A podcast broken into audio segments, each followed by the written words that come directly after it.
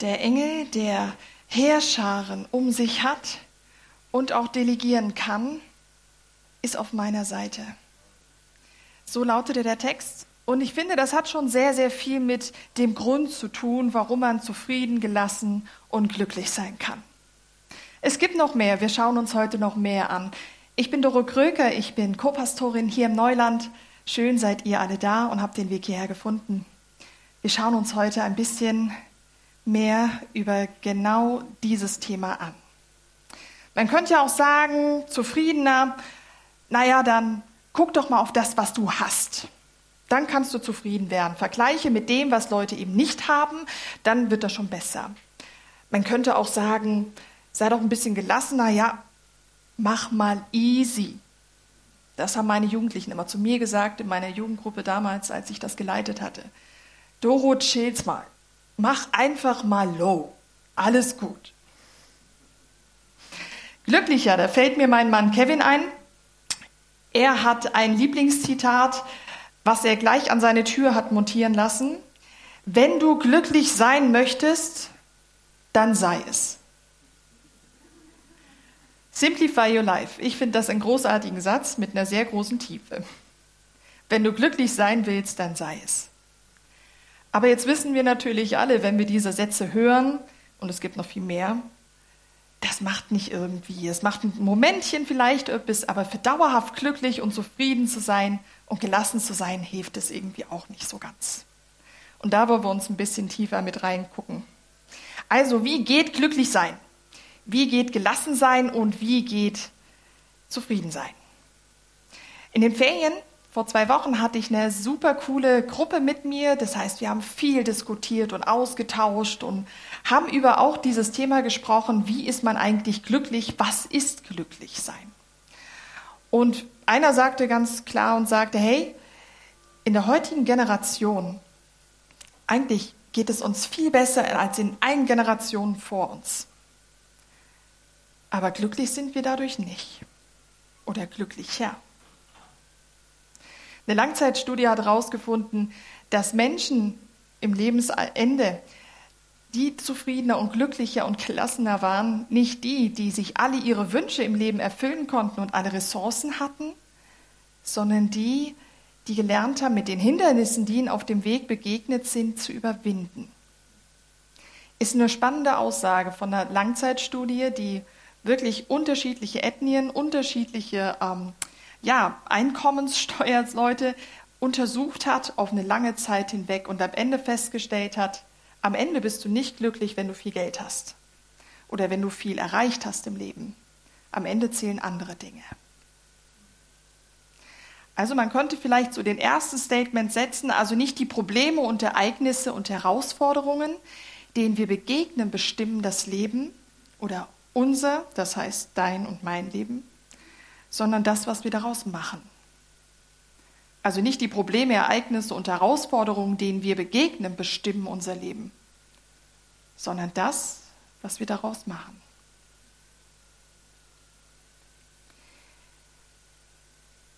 Das heißt also, ich habe eine Denkschablone in meinem Kopf und wenn eine Situation passiert, dann nehme ich diese Denkschablone und lege sie an und entweder es kommt gut oder es kommt nicht gut. Das entscheide ich selber. Das heißt natürlich auch, kommt es auf deinen Typ drauf an. Also bist du eher abenteuerlustig oder eher etwas vorsichtiger?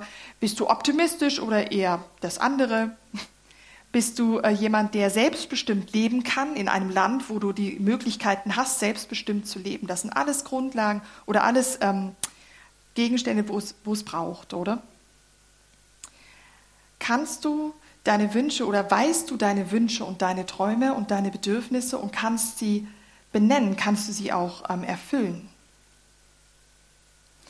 Wir als Gemeinde machen jetzt schon eine ganze Weile eine Kampagne und wenn du nicht dabei bist, ist das überhaupt gar kein Problem.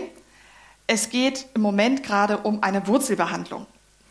Keine Panik, so schlimm wird es nicht, hoffe ich. Wir haben herausgefunden, ich kann es ganz kurz komprimiert sagen. Ich kann's raus, wir haben herausgefunden, wenn jetzt der Mensch ein Baum wäre und du einen Apfel haben möchtest, dann ist wichtig, was ist in der Wurzel oder was ist in dem Baum drinne, damit du auch einen Apfel bekommst. Sprich, Wenn du eine Birne möchtest, aber einen Apfelbaum siehst, hilft das nicht, den Apfel etwas länger zu ziehen und gelb anzumalen. Du musst an die Wurzel gehen, um zu gucken, was ist da eigentlich drin. Und wir befinden uns immer noch ein bisschen unter Tage mit dieser Frage, was bewegt uns denn? Warum entscheiden wir so, wie wir entscheiden? Und wir haben herausgefunden, dass diese Zentrale, das sagt die Bibel, das ist das Herz. Und in diesem Herz werden nicht nur einfach die Dinge entschieden, also diese Schablone wird angelegt und geschaut, wie, wie reagiere ich jetzt darauf, sondern da ist auch der Ursprung all dein Handelns, deines Wollens, deines Fühlens und deiner Wünsche. Und alles, was da rauskommt, werden dann zu Zielen und dann eben irgendwann auch zu den Früchten, das, was man tatsächlich auch sieht. Hört sich theoretisch an, ist es auch, wird aber noch praktischer. Dieses Herz wurde auf den ersten Seiten der Bibel, kann man das alles nachlesen, wurde überfallen von dem Feind Gottes. Und für ihn gibt es nichts Schöneres, als wenn die Schöpfung, die Gott gemacht hat, die er sehr gut gemacht hat, so steht es auf den ersten Seiten der Bibel, wenn sie einfach nicht mehr gut ist, wenn sie falsche Entscheidungen trifft, wenn sie auf Umwege kommt oder auf Irrwege kommt und sie verzweifelt sind und den, dass es ihnen nicht gut geht. Zum Beispiel können, das Gemeine ist auch, er kann auch gute Dinge in schlechte umwandeln. Zum Beispiel wäre dann Erholung plötzlich Faulheit. Oder ähm, ein Einsatz in irgendwo, wo du bist, wird dann zur Arbeitssucht. Liebe wird zur Eifersucht. Oder auch bewährte Erfahrungen werden kalte Tradition. Und wir sagen auch, oder man sagt auch, dass ein Mensch ohne diese Bedürfnisse, die er hat, also jeder von uns muss mehr oder weniger essen, mehr oder weniger trinken und auch mehr oder weniger schlafen, der hat auch Wünsche. Und da sieht es schon wieder ganz anders aus. Der eine hat Wünsche irgendwie, er möchte ein Popstar werden, der andere hat Musik gar nichts zu tun und möchte gerne lieber irgendwie mit der Erde arbeiten. Andere sagen, hey, eigentlich will ich lieber Stewardess werden, über den Wolken ist dieses Wetter immer schöner. Ganz unterschiedliche Wünsche. Wo willst du hin mit deinem Leben? Und jetzt könnte man ja sagen, wenn man als Christ unterwegs ist und man lernt irgendwie, okay, Jesus ist der Sohn von Gott und Gott, der hat irgendwie alle Macht der Welt und der, der kann alles tun, eben auch Engelherrschaften hat er um sich herum, dann brauche ich ja nicht mehr als Jesus selbst. Das heißt, ich brauche keine Bedürfnisse und auch keine Wünsche mehr, weil ich habe Jesus. Und die Bibel ist da ziemlich klar und sagt, jein. Sie sagt, natürlich ist es wichtig. Ja, Bedürfnisse und Wünsche sind wichtig, weil so, ich, so, die, so hat Gott euch geschaffen. Er sagt, hey, ich habe euch geschaffen, damit ihr herrschen könnt, damit ihr, damit ihr Dinge machen könnt. Ich habe euch Kreativität gegeben, um Dinge zu erschaffen, um Dinge auszudenken, um Melodien zu schreiben. Aber nein, Bedürfnisse und Wünsche sind nicht wichtig, Lasst euch nicht von diesem beherrschen. Das ist ein großer Unterschied. Also was, was, ist, was ist das, was in dir drin ist und was beherrscht dein Leben? Wo möchtest du dringend hin? Wir können das, genau, was kann man als Christ, als Christ darf man keine Wünsche und Bedürfnisse haben oder ist es so, dass ein Christ seine Wünsche und Bedürfnisse aus seinen Vorstellungen leben darf? Das ist die Frage das eine oder andere. Nun können wir lesen in Philippa 4, Vers 6, macht euch um nichts Sorgen und wendet euch vielmehr in jeder Lage mit Bitten und Flehen und voll Dankbarkeit an Gott und bringt eure Anliegen vor ihn. Da steht drin, macht euch um nichts Sorgen. Wenn ich mir jetzt keine Sorgen mache, heißt das, ich kann vertrauen, dass jemand anderes sorgt. Das ist die Aussage von diesem hier. Das heißt, habe ich als Christ Wünsche und Träume zu haben? Unbedingt. Aber du musst sie nicht selber erreichen müssen. Es gibt jemanden, der weiß, was gut ist. In 2. Korinther 10, Vers 5 lesen wir, das ganze selbstherrliche Denken nehmen wir gefangen, damit es Christus gehorsam wird. Wir nehmen es gefangen, steht da drinne. Das ist was zutiefst Aktives, zutiefst Aktives, nicht passiv. Das heißt, alles Denken und alles Wollen und alles Wünschen, das, wenn mir das bewusst ist, das ist der erste Schritt, nehme ich es gefangen, um es zu Jesus zu bringen und sagen, hey, was, was denkst du darüber? Das heißt, auf die große Frage zurückzukommen, darf man Ja oder Nein? Und die Bibel sagt Ja und Nein und wie? Beides nicht ganz richtig. Mit der Philippa-Stelle kommen wir darauf hin, dass wir vom Misstrauen zu Vertrauen kommen dürfen. Das heißt, das, was du dir wünschst und welche Bedürfnisse du hast, Gott kann sie dir stehlen. Er weiß es. Und mit der Korintherstelle, genau, Korintherstelle können wir sehen, hey, wir müssen auch etwas dafür tun. Wir müssen gehorsam sein für das. Das, was ich höre, braucht auch einen Output.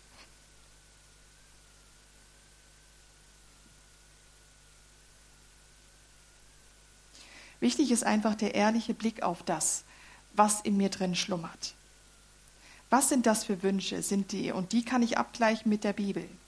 Wir sind sehr viel mit der Bibel unterwegs gewesen in den letzten Wochen und Monaten und immer wieder gemerkt, hey, es ist mega wichtig zu gucken, was steht drin und immer abzugleichen und abzudaten. Was ist da drin und wo soll es hingehen? Was ist die Idee davon?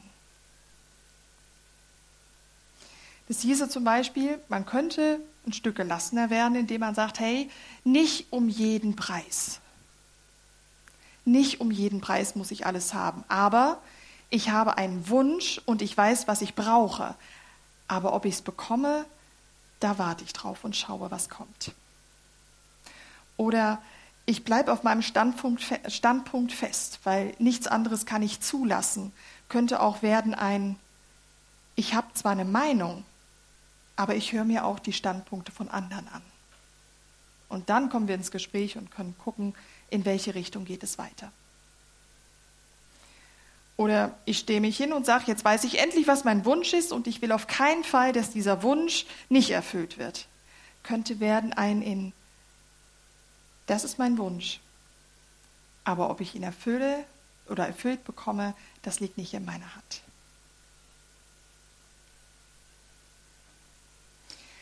Wie kannst du also zufriedener, gelassener und glücklicher werden? Zufriedener könntest du werden, wenn du Gott in den Mittelpunkt stellst. Wenn du sagst, hey, nicht mehr ich bin wichtig. Weil wenn wir Gott angenommen haben, stellen wir uns unter seine Herrschaft. Er weiß, was gut für uns ist. Ein nächster Punkt könnte sein, Vertrauen, dass Gott dich versorgt. Das kann dich gelassener machen, deutlich gelassener machen. Weil dann hängst du nicht mehr den ganzen Dingen nach, was muss ich alles erreicht haben, um jemand zu sein. Wir haben in den letzten Monaten gehört, du bist schon jemand. Gott hat dich geschaffen, dich ausgewählt und er liebt dich, egal was du tust. Du bist jemand, ein Geliebter. Ein drittes kultiviere Dankbarkeit. Dankbarkeit kommt nicht automatisch. Wenn wir uns hinstellen und sagen, so jetzt bin ich dankbar, dann ist das ein guter Ansatz, aber es muss noch weitergehen. Kultivieren bedeutet, man muss es sich vornehmen. Mein Mann Kevin und ich, wir setzen uns jeden Abend hin mit einem Espresso auf dem Balkon und sagen, für was bist du dankbar? Drei Dinge. Denkt ja nicht zu hoch von uns, ich habe schon mal gesagt, es kommt aus dem Film, da sind es zehn Dinge am Tag, für das du dankbar bist. Wir arbeiten uns langsam vor, Schritt für Schritt. Eine Geschichte, die es, wo, Gott es mir gezeigt hat oder erklärt hat, wie das funktioniert, ist folgende. Ich liebe Toffifee. Es gibt nichts Besseres als Toffifee, finde ich. Du darfst was anderes denken, es ist okay. Res vielleicht, Michael. Toffifee. Toffifee. Für einen guten Filmabend darf Toffifee nicht fehlen. Ich habe damals allein gewohnt, ich hatte eine coole Bude und habe gesagt, hey, Samstagabend, alles klar, ich gucke einen Film und ich weiß, was ich brauche, ich muss Toffifee haben. Ich mache mich auf den Weg zur Migro, um Toffifee zu kaufen. Und ich finde Toffifee auf dem wunderbaren Regal auf meiner Augenhöhe, also alles perfekt. Alles perfekt. Und ich stehe davor und sage, Gott, danke für die Toffifee. Natürlich innerlich, ich wollte die Leute nicht irritieren.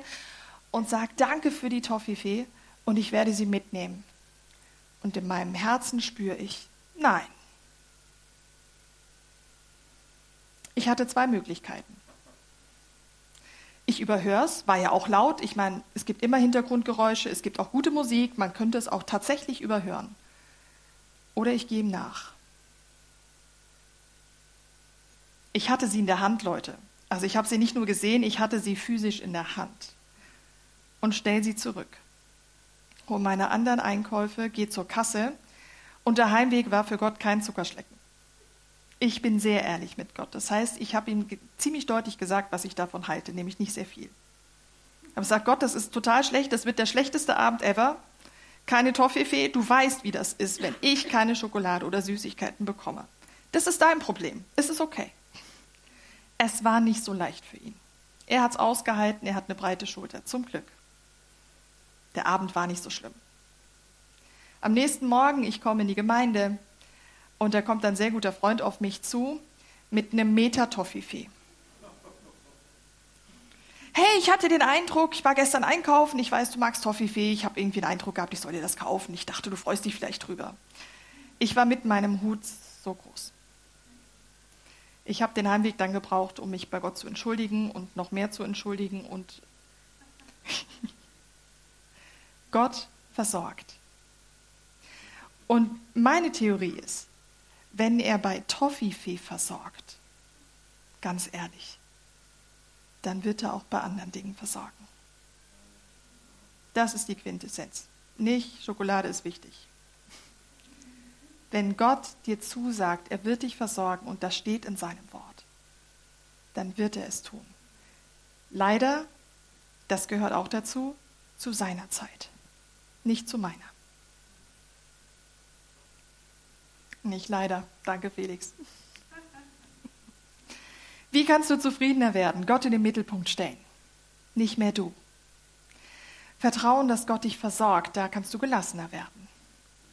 Und Dankbarkeit kultivieren kann dich sehr wohl glücklicher machen. Und ich weiß nicht, an welchem Schritt du gerade dran bist. Das sind drei sehr verschiedene Dinge. Vielleicht pickst du dir nur eine Sache raus. Wir müssen nicht immer alles auf einmal machen. Wir wollen ja Sachen auch kultivieren, das heißt immer schön wiederholen, eine Sache nach der anderen. Überleg dir doch, was wäre deins? Willst du mehr Zufriedenheit? Brauchst du mehr Gelassenheit? Oder brauchst du mehr glücklich sein? Was wäre deins? Und frag Gott in der nächsten Zeit, was, was ist das, was du mir gegeben hast? Was ist das, was du mir zeigen möchtest oder geben möchtest? Zum Beispiel haben wir als Gemeinde auch angefangen, vor vielen Jahren zu sagen, wir wollen ein neues Haus bauen. Die Baubewilligung kam nicht zu unserem Zeitpunkt. Definitiv nicht. Aber heute ist sie da. Eins nach dem anderen. Heute feiern wir auch noch das Abendmahl.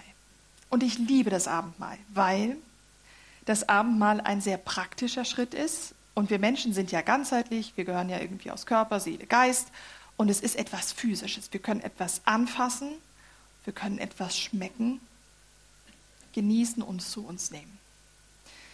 Der Sohn Gottes, der ist gekommen, damit der Weg zum Vater wieder frei wird. So nennt sich Gott Vater.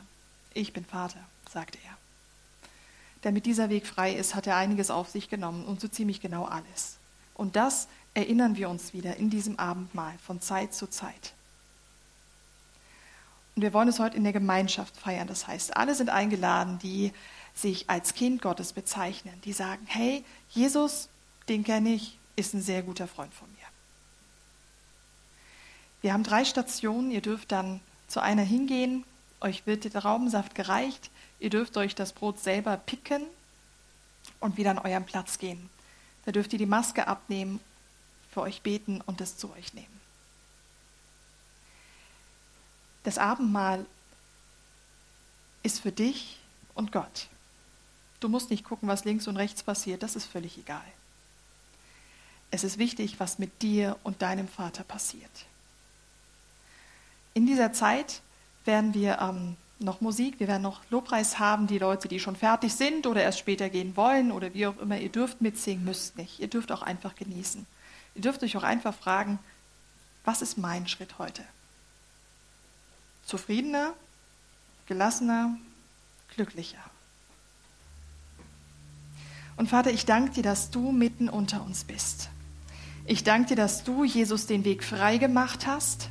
Und ich danke dir, Heiliger Geist, dass du uns versprochen hast, bei allem täglich bei uns zu sein, uns zu helfen.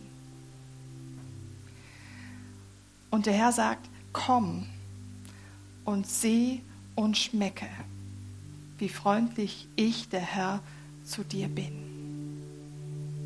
Also kommt, macht euch auf, auf den, zu dem Gnadenthron, der, der euch versorgt, der, der euch Zufriedenheit geben möchte und der, dem alle Dank 阿门。